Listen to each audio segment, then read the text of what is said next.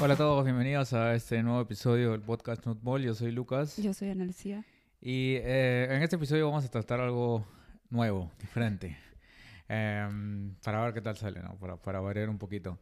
Em, vamos a hablar un paper, como siempre hemos elegido un paper eh, que nos pareció interesante. Em, y que creemos que también puede parecerle interesante a la gente que nos, nos ve y nos escucha. Em, yo más o menos he, he visto el título del abstract, pero no lo he leído. Ana Lucía sí lo ha leído. Entonces, eh, lo que vamos a hacer es, ella me va a un poco contar el paper, o acerca del paper. Y a la par contarle a la gente de qué trata el paper. Y yo eh, vamos a estar grabando básicamente mi, mi reacción al paper y las preguntas que se me ocurren.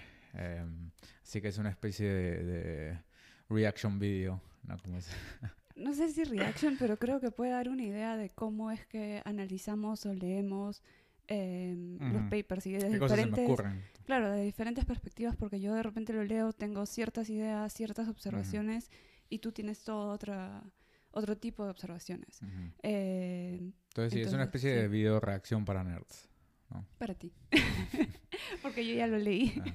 Entonces, bueno, tú ahora te vuelves el, Master de- problemas con el control. Eh, sí, por si acaso, antes que nada creo que hay una advertencia porque en creo que un par de videos que hemos estado subiendo he reemplazado las imágenes por caricaturas Mm.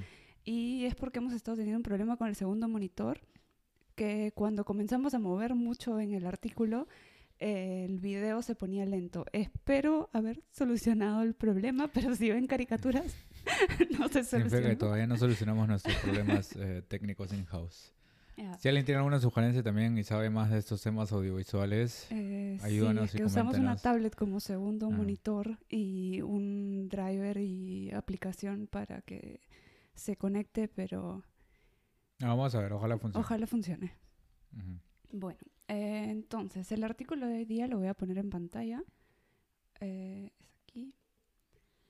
Y trata de un tema que me parece que a mucha gente le puede interesar, que es eh, qué es mejor hacer ejercicio en la mañana o en la tarde. Mm. Y eso es lo que estos investigadores trataron de probar. eh, y para eso se fijaron en em, el control glicémico y algunos metabolitos en, en suero sanguíneo Mm. que lo midieron por metabolómica. eh, y como público o participantes del estudio se reclutó a hombres solamente. Pero que tenían u, eh, sobrepeso u obesidad. Esos Eh, eran, eran sedentarios, ¿no? En principio sí, Mm. sedentarios y algo importante es que estos participantes no tenían diabetes tipo 2, Ajá. porque hay otros tipos de estudios similares en donde sí se incluye a este ¿Qué tipo de- significa? O sea, em, no tenían diabetes tipo 2, pero eh, tenían algún, eh, midieron algo tipo eh, parámetros de, de glucosa o resistencia a la insulina. O sea, porque puede ser no diabético, pero puedes tener res- resistencia a la insulina Ujú. o indicadores de resistencia a la insulina alta o eh, marcadores de síndrome metabólico como dislipidemia o hipertensión. No midieron tanto eso, midieron más lípidos sanguíneos, los, los típicos, colesterol, eh, triglicéridos totales, LDL, HDL, como ciertos marcadores primarios. Em, pero era para que no sea un poco confusor, o sea, también midieron insulina, eh, el OMA-IR, que es el, el Por eso, índice. pero tenían un, un OMA alto. Eh, no, estaba dentro del... O sea, si es que lo tenían alto, eran descartados de, ah, ya. de Usaron ese, como ese, participantes. ese Ajá. criterio como. Pero el problema es, claro, que muchas veces que hay eh, personas con obesidad, puedes tener inicios de diabetes, entonces se, se Sí, dispara y, un poco. y el- bueno, el, el OMA muchas veces bueno, es un indicador sencillo, ¿no? El OMA, el, el, el OMA, para quien no sabe, es un indicador de resistencia a la insulina. Hay diferentes maneras de medir sensibilidad y resistencia a la insulina, pero el OMA eh, mide resistencia a la insulina, eh, se llama índice OMA con H. Em, y básicamente es una relación entre los niveles de glucosa en sangre e insulina en ayunas. Entonces, técnicamente eh, debe haber una. Si, si eres resistente a la insulina, deberías tener una relación entre esos dos Pero marcadores. algo que me gustó y creo que te va a gustar es que durante lo largo eh, del estudio lo- todos los participantes tuvieron un monitor continuo de glucosa. Ah, Entonces creo que voy a ir, si es que no nos colgamos, al... eh, hay un gráfico que explica básicamente el, em, el diseño del estudio. Este sí tiene un diseño del estudio. Espero ir rápidamente y que no nos colguemos. Ya, está aquí. eh, ese es el esos son los gráficos que. Sí, para en mí. este tienen el diagrama El- de inclusión, de los Sí, criterios sí, de sí. inclusión, pero también tienen este que explica más o menos el diseño del estudio. Y en general me pareció un buen estudio, la verdad. Entonces, eh, lo que hicieron fue reclutar al final a ocho participantes. O sea, tuvieron tres grupos, fueron ocho Mm. participantes por grupo. Creo que al comienzo reclutaron 25, pero quedaron 24 participantes. Entonces, todo bien. Y los dividieron en tres grupos. Ujú. Uno iba a hacer ejercicio en la mañana, a las seis y media de la mañana. Otro ejercicio en la tarde, a las seis y media de la tarde. Y un grupo que no hizo ejercicio. Pero algo que Ujú. hicieron diferente es que em, les cambiaron la dieta. Entonces hubo cinco días que se ven en el gráfico, espero que no se pierda. Em, por estos cinco primeros días de inicio del tratamiento, eh, les cambiaron la dieta a una dieta alta en grasas. Y lo importante es que los investigadores les daban las comidas. Y estas comidas fueron repartidas en tres veces al día, siete- a las siete y media, a la una y a las siete y media de la noche. Entonces, por los cinco primeros días, a todos los participantes se les cambió la dieta y a Ujú. partir del día 6, los dos grupos que estaban destinados a hacer ejercicio o en la mañana o en la noche eh, hicieron ejercicio. Hicieron diferentes tipos de ejercicio que están indicados aquí. Ujú. En los días 6, 8, 10 hicieron HIT. En, los, en el día 7 hicieron... eh, todo esto era en bicicleta. Ujú. Entonces, bicicleta estacionaria. En el día 7 hicieron más o menos 40 minutos de ejercicio continuo. Y en el día 9 hicieron eh, 60 minutos. Este estudio duró 11 días. Y esta primera parte de aquí que se eh, muestra en gris es em, que por los tres días antes de iniciar el tratamiento eh, se les pidió que tuvieran una llenaran un formulario de qué consumían regularmente el día y en base a eso también se calculó. Las calorías totales para cada participante en particular. Ahora, eh, tomaron muestras, como ven aquí en, en los simbolitos, al inicio del estudio, antes de iniciar el periodo de ejercicio y al final del estudio. Eh, hubo este, lo que te decía, que hubo un monitoreo continuo de la glucosa. ¿Y qué más es importante decir aparte de Una, la una, dieta? es una dieta eh, baja en carbohidratos, ¿no? Sí, Es una dieta, eh, entre, entre comillas, puede ser keto. sí. Entonces ¿Por ellos qué también... ese tipo de dieta? Yo ¿Cuál creo... es su justificación? em, ¿O no justifican? no, o sea, tenían, tienen experimentos previos y saben que una dieta alta en grasa eh, genera cambios a nivel de glucosa. A nivel de que puede Pero, ¿qué- regular insulina. ¿Qué tipo de cambios? No los mencionan y yo ahí, es- esa es una observación que tengo, que creo que ellos parten de que una dieta alta en grasas es mala. Em, bueno, no diría que piensan que es malo. Bueno, de repente, de repente piensan que es malo. Un Eh, poco por va por cuando- ahí. Cuando creo que me comentaste que usaban una high fat diet, yo pensaba, una dieta alta en grasa, yo pensaba que también era alta en carbohidratos. Normalmente usan para, mm, para, este, para estudiar efectos de obesidad o de disregulación metabólica. Básicamente lo que se suele usar es una dieta que sea más o menos, eh, normalmente, ¿ah? puede variar porque depende de los, de los investigadores, pero normalmente suelen usar una dieta que es poco equilibrada. Entonces tienes como que 20, 40, 40, o sea, 40% de, de grasa, 40% de, de carbohidratos y 20 de proteínas. Em, por la combinación de eh, eh, carbohidratos, especialmente azúcar con grasas, técnicamente es más obesogénica, eh, en teoría. Em, pero yo creo que acá el- el, eh, lo usan porque es conocido que em, si comes una dieta alta en grasas, así sea baja en carbohidratos, em, de por sí fisiológicamente esa dieta lo que va a causar es em, primero cambios a nivel de utilización de sustrato en el músculo. Entonces, eh, la baja disponibilidad de glucosa va a reducir la actividad de ciertas enzimas que tienes en el músculo que sirven para usar eh, la glucosa de manera aeróbica, en, concreto la piruvato deshidrogenasa. Em, entonces, hay una reducción en la actividad de piruvato deshidrogenasa cuando comes alto en grasa y bajo en, eh, bajo en carbohidratos. Em, eso ya, está, ya se ha visto desde hace muchos años. Em, y esa misma adaptación también en teoría permite que el músculo use más ácidos grasos a mayores intensidades, porque hay un switch. Pero bueno, esa es otra cosa. Que es algo que lo ven, pero brevemente, porque no sé si el periodo este de cinco días en... Sí, Es, bien rápido. Sí, cuando recién están comenzando a ver cambios, aunque el grupo control que no hizo ejercicio sirve para ver los cambios solamente de la dieta alta en grasa.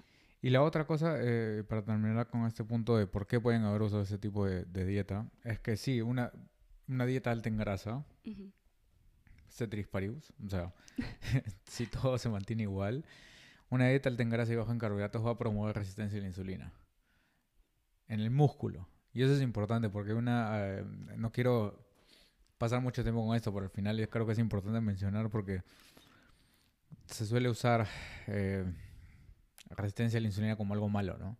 No quiere ser resistente a la insulina. Pero en realidad eh, em, cuando hablas de resistencia a la insulina, lo importante es mencionar a nivel de qué tejido em, y por qué, ¿no? El, contexto metabólico. Entonces, la resistencia a la insulina es simplemente una, respuesta metabólica fisiológica, es normal. La, la, respuesta metabólica eh, o la resistencia a la insulina fisiológicamente normal es acá en donde el músculo se vuelve resistente a la insulina porque comienza a usar más ácidos grasos y deja más glucosa disponible para el resto de tejidos y células que necesitan glucosa pero tu tejido adiposo y tu hígado siguen siendo sensibles a la insulina, entonces no tienes problemas metabólicos. Eso es lo que fisiológicamente ocurre, em, que es la resistencia a, la insulina como que eh, benévola, no, normal. Que por ejemplo ocurre igual durante el embarazo. Durante el embarazo, la, mujer gestante también desarrolla resistencia a la insulina, justamente para dejar suficiente glucosa para el feto. Entonces no es mala, es simplemente lo que ocurre. A menos que ocurra diabetes. Entonces, claro, el problema es que cuando nosotros solemos pensar o se suele pensar en resistencia a la insulina y pensamos en la resistencia a la insulina patológica, que es donde tienes resistencia a la insulina no solo en el músculo, pero en el hígado y en el tejido adiposo. Y es esa resistencia a la insulina en el hígado sobre todo y en el tejido adiposo que causan todos los problemas metabólicos. Entonces, una dieta alta en grasas va a promover resistencia a la insulina fisiológica en el músculo, que no tiene ningún efecto eh, dañino, siempre y cuando esté acompañado de sensibilidad a la insulina en el hígado y en el tejido adiposo.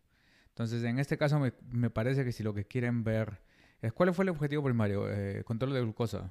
Eh, glucosa, los metabolitos sanguíneos miden diferentes metabolitos, los metabolitos que encuentren diferentes, no tenían ninguno en particular, es simplemente midieron todos los metabolitos Entonces fue sanguíneos. Exploratorio. Ajá. Pero como primario, ¿cuál, cuál fue? El primario era eh, mejoras en, en, niveles de lípidos, o sea, el perfil lipídico que hay en la sangre y también de glucosa, sensibilidad a insulina. Entonces, claro, si, si, lo que quieres medir es eh, mejoras en el en el eh, en sensibilidad a la insulina y eso tiene sentido que vas a usar, o sea, usar una, para mí tiene sentido usar una dieta de este tipo que va en ausencia de ejercicio y sin pérdida de peso, porque me imagino que también trataron de mantener, Acá, eh, trataron de, mantener el peso. este, probablemente va a haber una disminución en algunos parámetros eh, que, que, que, miden sensibilidad a insulina en el músculo. Entonces, si tienes una intervención que va a hacer que eh, como que reduzcas un poco la sensibilidad a insulina en el músculo, puedes evaluar si el ejercicio va a contrarrestar ese efecto. Es un poco más, más fácil de evaluar, creo, o, más probable que encuentres un efecto del ejercicio si tienes este, este tipo de Pero me, me gustó en ese sentido que a todos les han estandarizado la, dieta, les han dado la dieta y los han seguido eh, sin encerrarlos en un cuarto metabólico, los han seguido y ha sido bastante controlado. Pero eso también es este... O sea, igual viven en su casa, no es como que estés acá y te, en la mañana, en la tarde y en la noche te traen tu comida pero igual estás en tu casa, tienes acceso a otra comida, si te provoca lo puedes comer, o sea, no es tan controlado. Pero lo que sí lo sé más controlado es el hecho que están midiendo eh, Pero midieron el, la glucosa y aparte también tenían estos acelerómetros y mencionan otro inclinómetro Nunca había visto ese. Em, y este otro que se llama SenseWare, que sale por ahí en rojito, lo subrayé, que era para me- medir el, o estimar el gasto energético. Mm. Entonces Ah, tenían actividad como total. tres sensores aparte del control. No sé, deben haber estado lleno de cables. No, no, pero está bien, ¿ah? Sí, y Este- algo que hicieron también fue medir em, el consumo de oxígeno. Ujú. O sea, hacen esta prueba de su estado físico al inicio del experimento y al final. Entonces, el, el hombre, el dibujito acá del, del hombre en la bicicleta al inicio. Al inicio tomaron medidas iniciales de eh, su estado físico y también al final del experimento. Ese es peak oxygen uptake em, o volumen de oxígeno. Bueno, los dos, se- hicieron los dos. se- normalmente ese es el volumen máximo de oxígeno, que es un marcador de, eh, de fitness eh, aeróbico. Eh, entonces, ¿cuánta, ¿cuánto oxígeno puedes movilizar por minuto? Técnicamente, mientras más oxígeno puedas este, eh, inhalar o, pro- bueno, no es procesar, pero utilizar, eh, ma- mayor es tu fitness. ¿no? Sí. Y bueno, ¿qué Mm. encontraron entonces? ¿Esa diferencia o no? Sí hay diferencias. Em, y voy a mostrar ahora. Acá ellos dividen los resultados en primero estos cinco primeros días en donde todos los sujetos fueron sometidos de su dieta habitual a la dieta alta. Ujú. Entonces los primeros resultados simplemente muestran cambios de la dieta. O sea, en todos. Entonces, En tu N todos. ahí es un 24. Es, un cross, es una, es una especie de crossover. Ajá. Ya. Eh, lo que separan es si las mediciones en ayunas y mediciones en la noche, porque cada día Mm. Bueno, en cada una de estas mediciones tomaron en dos puntos, como ves ahí, morning and evening. Entonces tomaron uno en la mañana y otro en la noche después de la última comida. Entonces ellos le, llaman las Después de la mediciones última de comida es mañana. que ¿Ah? inmediatamente después de comer, o Eh, sea, postprandial. postprandial. Ah, ok. Eh, y por eso varios de sus... puede ser un poco confuso porque tienen ejercicio de mañana y ejercicio de noche, eh, bueno, de tarde, pero también tienen mediciones de mañana y mediciones de tarde. Ahora, última pregunta. Eh, el ejercicio de tarde, ¿en qué momento fue? A las seis y media de la tarde. Sí, es lo que te- es algo que he notado y que no hacen mucho énfasis ellos, es que los que estaban en el grupo en la mañana básicamente han hecho el ejercicio en ayunas. Ah, Según lo que he leído y he entendido, Ajá. porque si ves su primera comida es a las siete y media. ajá. Ah, ahora algo que dicen es que a los que estuvieron haciendo ejercicio les dieron un snack de más o menos 100 calorías Para compensar. eh, ah, inmediatamente después de terminar el, ejercicio y tenía la misma composición Ujú. que, que la dieta en general que o están sea, siguiendo. está comparando básicamente... ¿Estás segura que fue en ayunas? Bueno, me, parece ¿Qué? raro que si es que, que no lo hayan, eh, que no hayan hecho hincapié si es que realmente fue en ayunas. Em, cuando lees toda la metodología, dice el grupo de, de ejercicio en la mañana lo hacía a las seis y media de la mañana Mm, y el grupo de la tarde lo hacía a las seis y media de la tarde. Ok. Entonces, de ahí yo analizando después de leer todo el y el snack siempre fue después de entrenar. ¿Qué? El snack siempre Sí, debe ser. es lo que, es lo que dicen, Ok. al menos es lo que describen. eh, Ok, ok. Debe estar por ahí en... Lo tengo por ahí subrayado porque siempre subrayo todo. Em, Vamos, va- eh, a ver si encontramos de repente. Sabes que a veces estos detalles este, los encuentras en Twitter, ¿no? Muchos de los Ajá. autores hacen, hacen este, tweets acerca de su estudio. Entonces, de repente vamos a buscar en Twitter si encontramos eh, al autor y ponemos en, la edición del video ahí. un- reclutaron un, mon- un montón de, de gente al comienzo, como 346, pero ahí se quedaron con estos 25 que al final terminaron siendo 24. Ujú. Dicen algo, sí, es que no, no midieron inicialmente el, el N que necesitaban Mm. para tener No. resultados O estadísticos, sea, no pudieron hacer un pero- análisis de poder. pero dicen que era por el criterio exploratorio que tenía este estudio. O sea, más era ver si es que hay cambios, qué cambios hay, y al final... ok. O sea, pero- entonces es un estudio piloto. Pero con los, el número que tuvieron pudieron ver eh, diferencias. Entonces aquí estamos viendo, Cambios, voy a agrandarlo un poco, sí, en eh, todos los participantes cuando comenzaron a consumir esta dieta alta en grasas y este era el inicial, que era su dieta habitual. y alta en O grasas. sea, esto es ah, cinco días después. cinco días después. Y es, son parámetros en general, como glucosa, insulina, el, el índice, niveles de colesterol.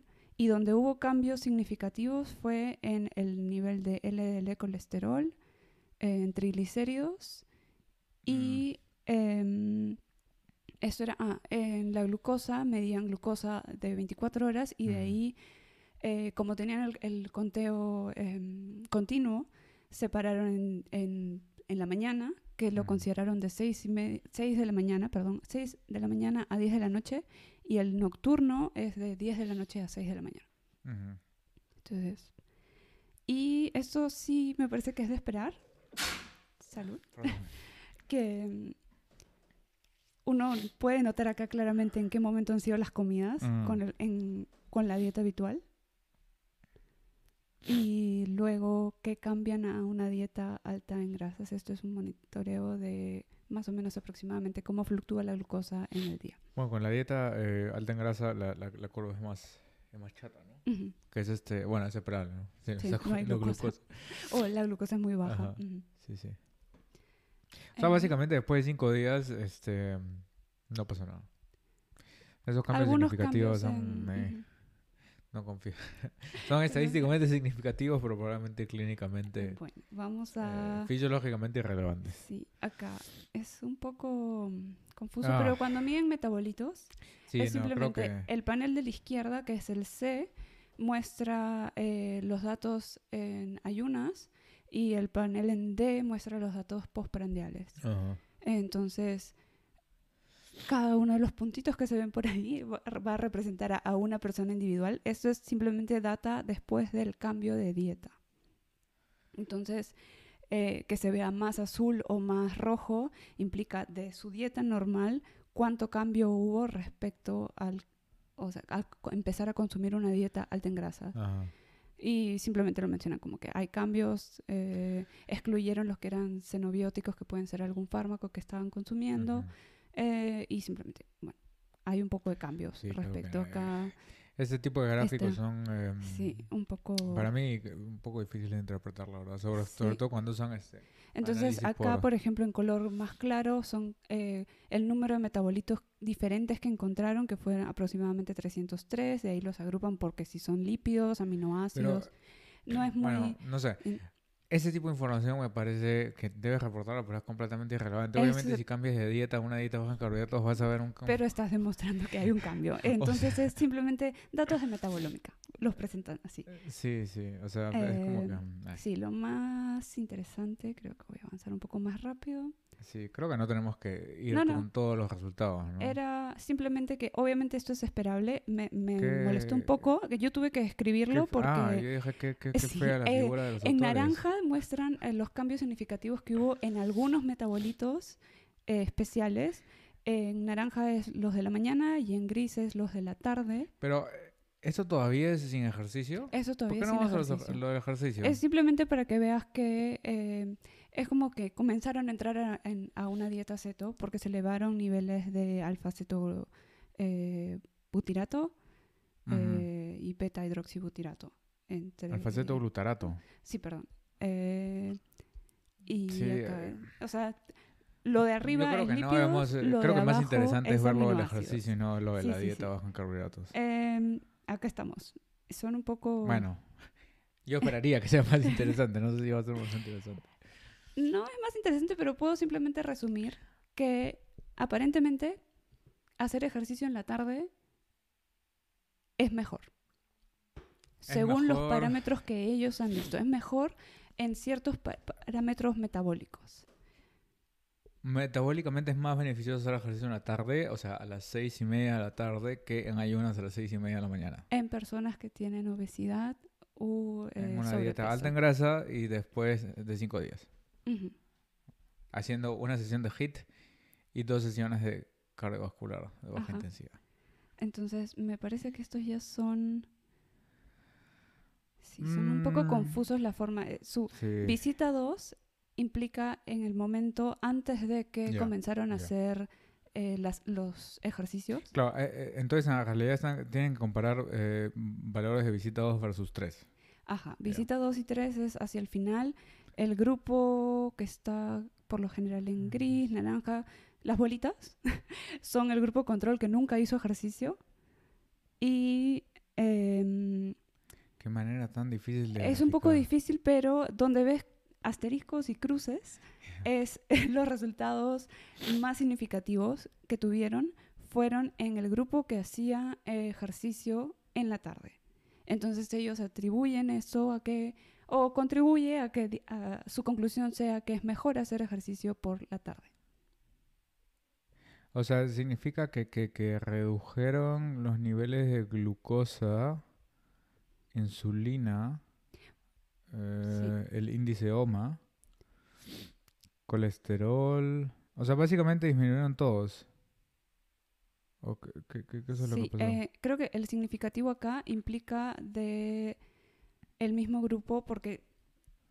Sí, O sea, es confuso espérate, chiquito, ¿Los pero resultados son pre-post o entre grupos? Hay de los dos.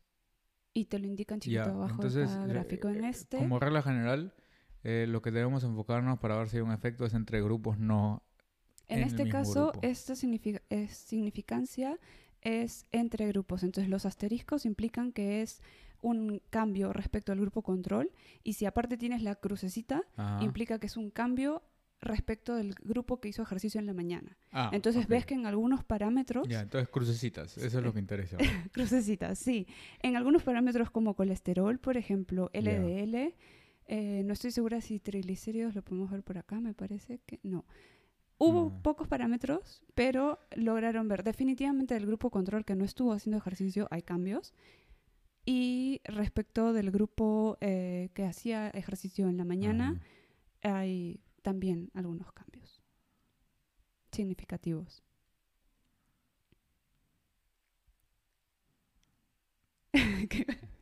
No, no, la puedo hacer recién es la primera vez que veo. Esto es, Ajá. recuerda que es un video de reacción. Estoy reaccionando.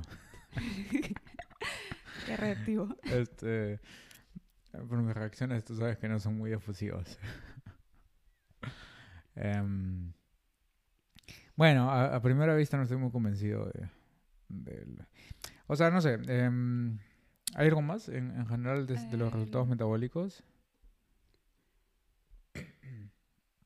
Ah, presión arterial, fitness. En general, algo que vieron es que en consumo de oxígeno, en fitness, eh, o sea, los parámetros que midieron de fitness, hubo mejoras en ambos grupos que hicieron ejercicio, Ajá, pero puedo- fueron más significativas en quienes hacían el ejercicio en la tarde. Ya, eso no vale.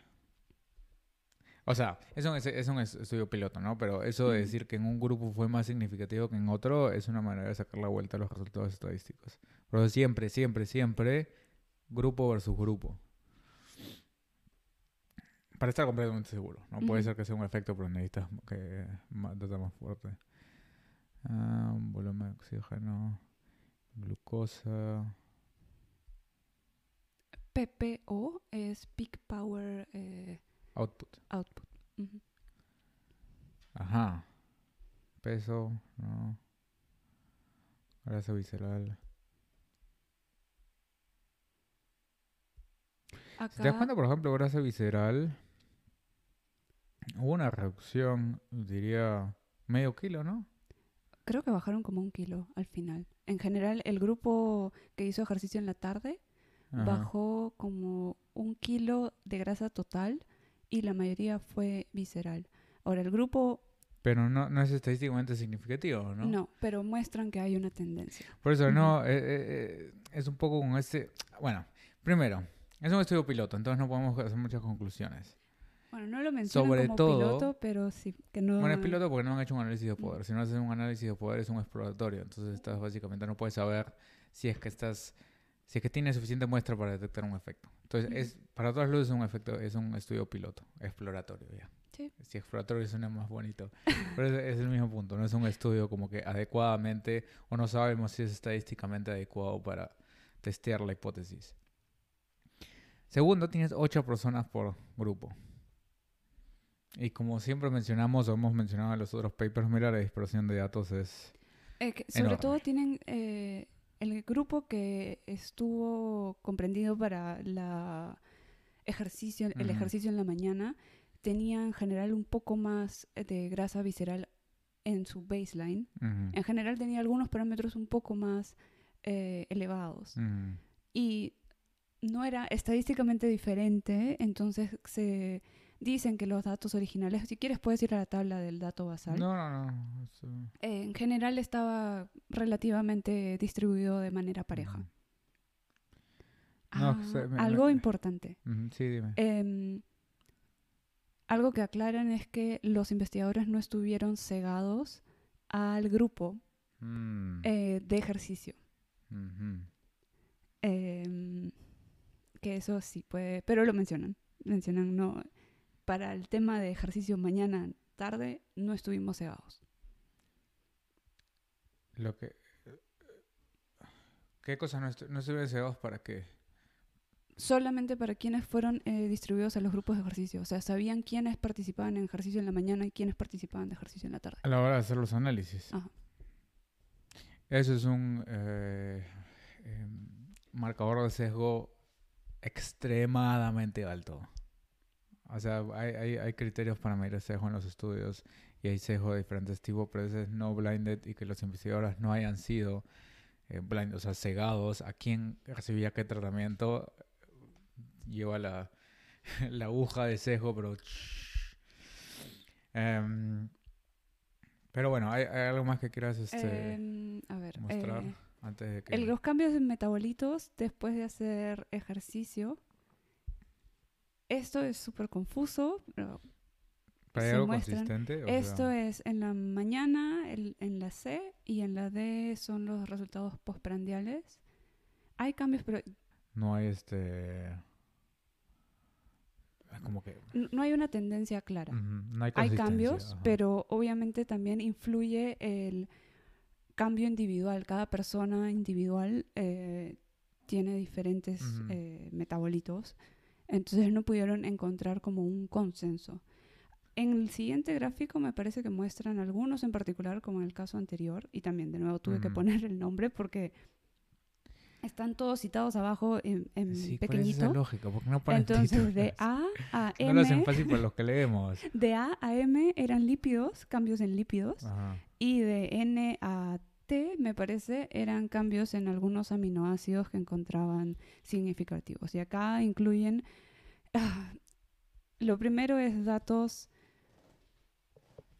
estos dos son eh, los que hicieron ejercicio en la mañana, estos dos los que hicieron ejercicio en la tarde, y estos dos los controles que no hicieron ejercicio.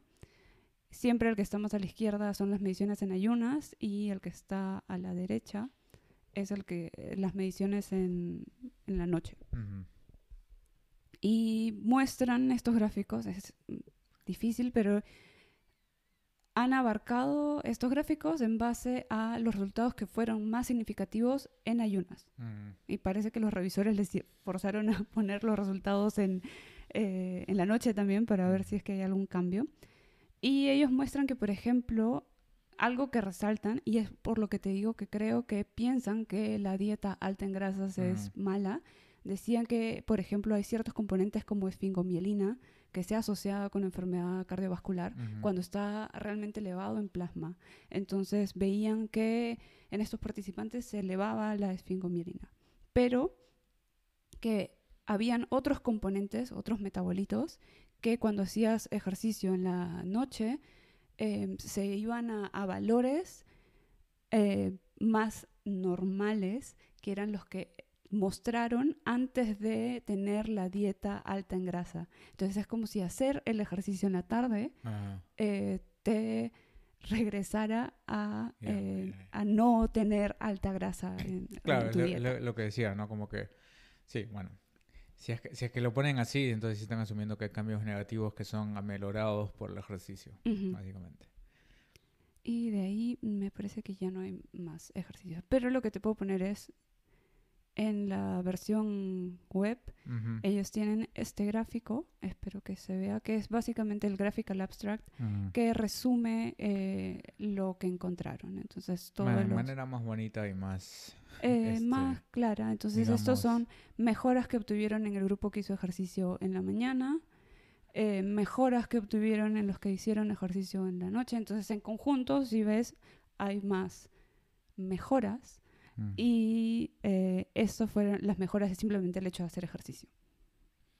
En Y bueno, general, eh, resultados más en cambios eh, de condición física, que obviamente estás haciendo ejercicio de ser sedentario, entonces hay mejoras, pero eh, ellos vieron eh, estas mejoras como, por ejemplo, disminución de los niveles de glucosa en ayunas, eh, de algunos componentes eh, lipídicos como el colesterol y el LDL, que te acuerdas que vimos que eran significativos y tú no estabas tan convencido. Em, y en general esto les sirve para concluir que en cierta población sería más recomendable hacer ejercicio en la tarde. Y se basan en algunos eh, artículos reportados antes en los que también han encontrado que en personas que sí tienen diabetes tipo 2 hubo mejor sensibilidad a la insulina en músculo y en tejido adiposo eh, cuando hacían ejercicio en la tarde.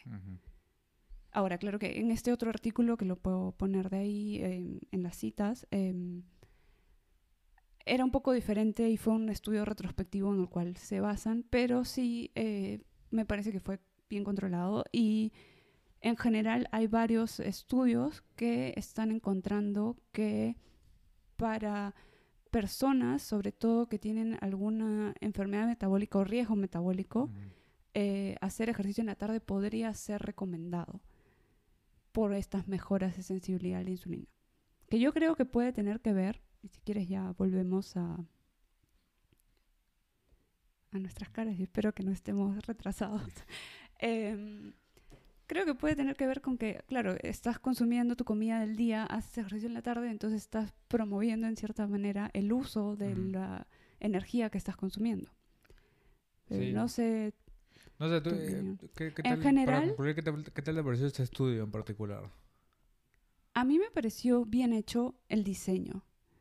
Eh, ¿Sí? o sea, me, me- realmente me gustó el cuidado que han tenido en, en cómo han controlado los parámetros, en el hecho que han tenido el cuidado en, en dar ellos mismos la dieta, cosa que reduce es el, el, el tener que confiar en reportes. O Pero sea, igual estás confiando en reportes, ¿ah? pero igual iban o eran visitados cada cierto tiempo. Eh, ha sido un estudio corto, entonces esto puede ayudar a que tengas un mejor control de lo que estaban consumiendo. Y si tienes este monitor continuo de glucosa, puedes ver un poco eh, que sí se ha estado cumpliendo o no.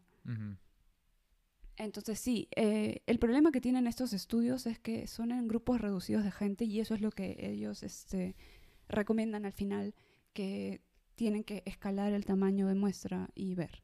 Ahora, en principio tampoco entendí por qué les cambiaron la dieta, si, si la idea era evaluar el ejercicio, ¿por qué cambiar la dieta? Pero el hecho de cambiar la dieta me parece que es una ventaja de este eh, estudio porque tú tienes el control de la dieta y lo bueno es que han tomado datos antes y después de cambiar la dieta para excluir como que cuáles son los cambios de la dieta y cuáles son los cambios por incluir ejercicio. Pero lo hace menos ecológicamente válido, ¿no? Porque no, o sea, si es que quieres un poco demostrar que el ejercicio es positivo, en general, eh, vas a recomendar que hagan ejercicio, no que hagan ejercicio y coman una dieta baja en carbohidratos y alta en grasa. Entonces,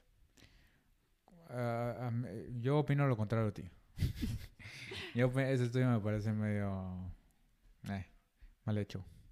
No tan, o sea, tenía potencial, pero sí. eh, Ahora, No, algo que también muy- pienso muy es que fuerte. de repente es un poco corto. Pero leyendo otros estudios que se han hecho en, en el tema, es como eh, todavía, creo que recién 2019, recién Ujú. últimamente se están viendo, eh, se está viendo la posibilidad de ver si el tiempo en el que haces el ejercicio eh, influye. ujú. Y creo que todo viene de observaciones que se han hecho en ratones. Hay otro estudio Sí, que de está repente... relacionado definitivamente con, con toda la investigación a ritmo circadiano Sí. y cambios en el nivel de metabolitos y metabolismo a lo largo del día. Hoy comenzó a.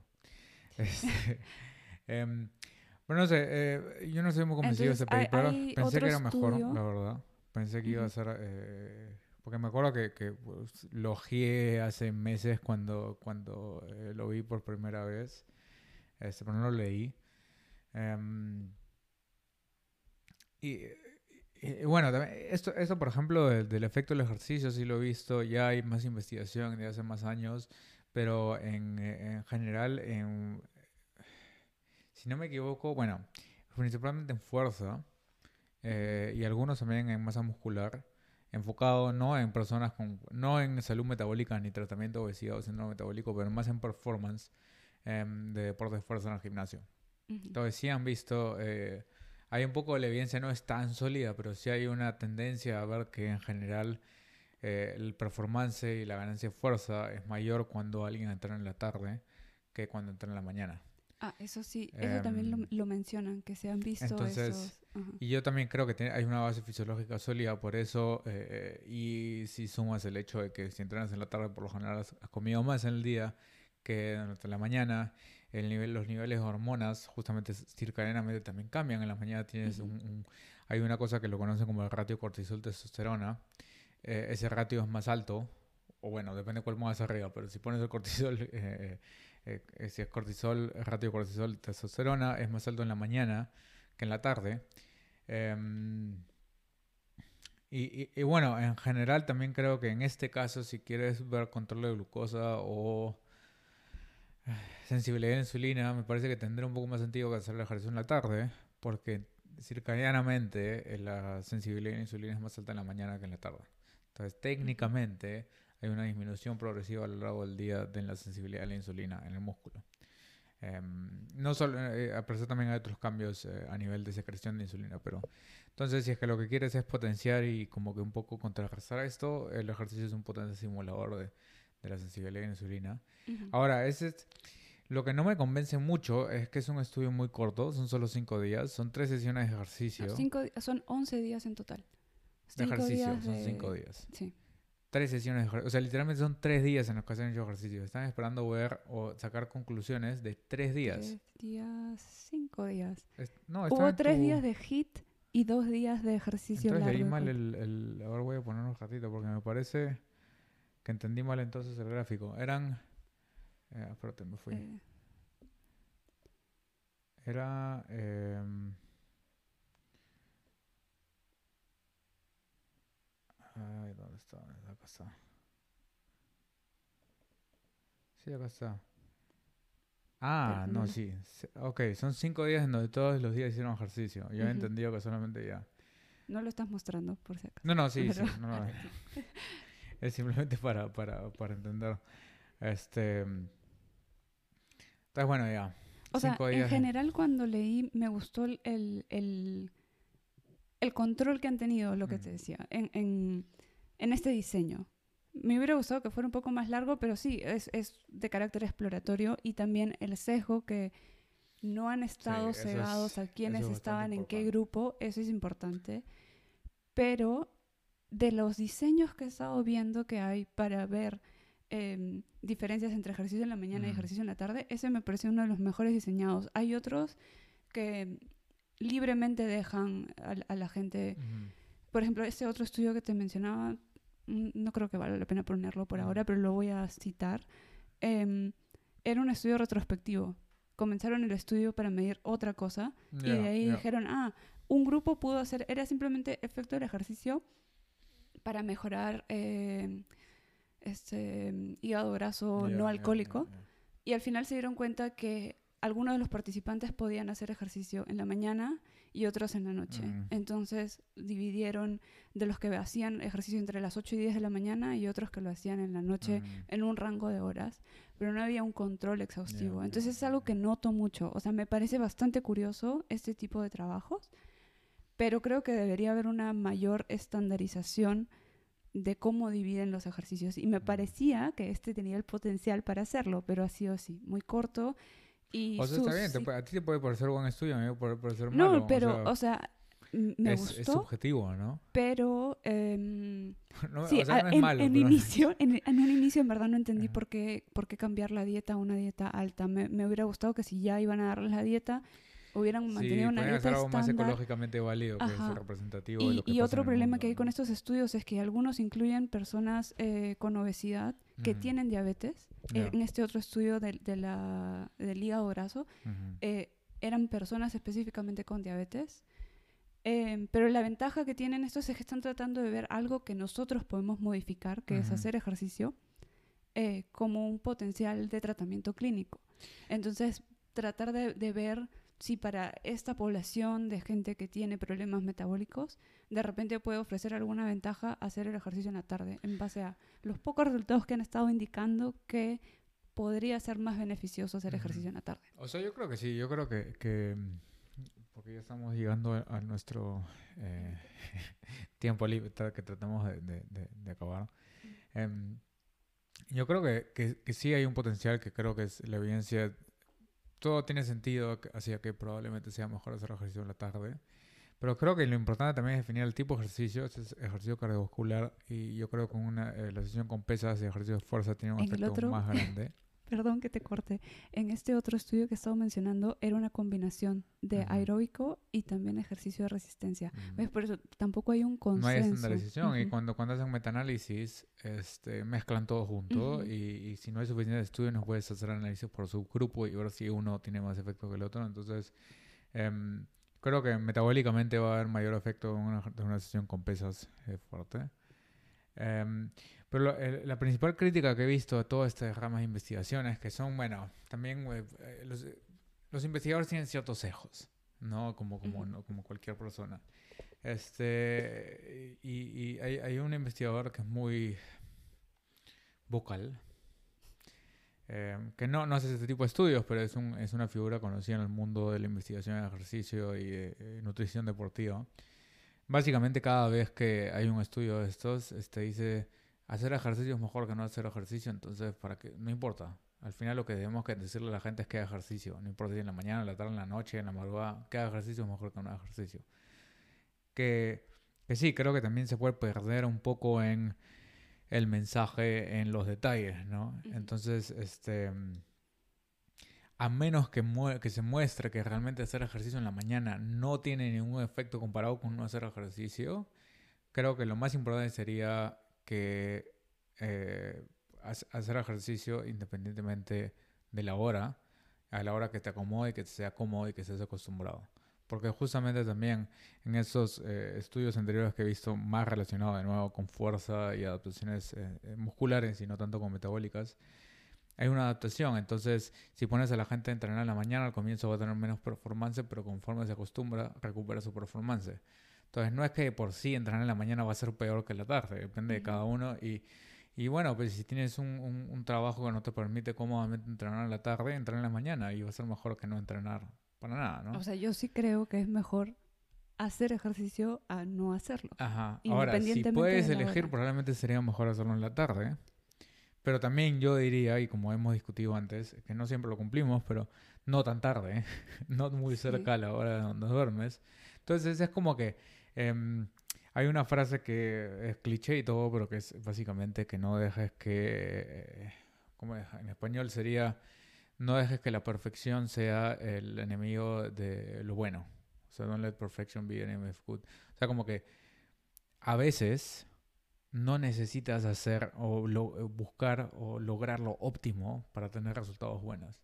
Entonces, hay motivos prácticos por los cuales una opción que técnicamente en papel sería menos óptima, al final va, va a ser mejor para, para, para algo. Pero Entonces- en general, eh, lo que concluyen no solo este artículo, pero varios investigadores del tema, es más que quieren obtener data para de repente eh, ayudar al- en el tema de tratamiento clínico de pacientes que tienen, es lo que te dije, diabetes tipo 2 o, otros tipos de enfermedades. De repente, si logran data sólida, que en principio la recomendación sea haz ejercicio, pero que quizás acompañado del tratamiento que ya tienen estos pacientes, se pueda aconsejar que podría tener cierto beneficio adicional que si en lo posible hagan este ejercicio en la tarde. Es sí. simplemente es eso, pero tra- están tratando de obtener data más sólida. Sí, sí, y, y definitivamente estoy seguro que van a salir muchos más estudios Ujú. al respecto. Bueno, entonces lo dejamos ahí. Eh, gracias por escucharnos, vernos, es que todavía siguen, ¿Siguen escuchándonos o viéndonos. este, como siempre, dejonos sus comentarios. Nos, nos, gusta mucho cuando recibimos mensajes, eh, likes y, y, feedback en general. Eh, y entonces esperamos verlos también en la próxima semana, en el siguiente sí. episodio. Chao. Nos vemos.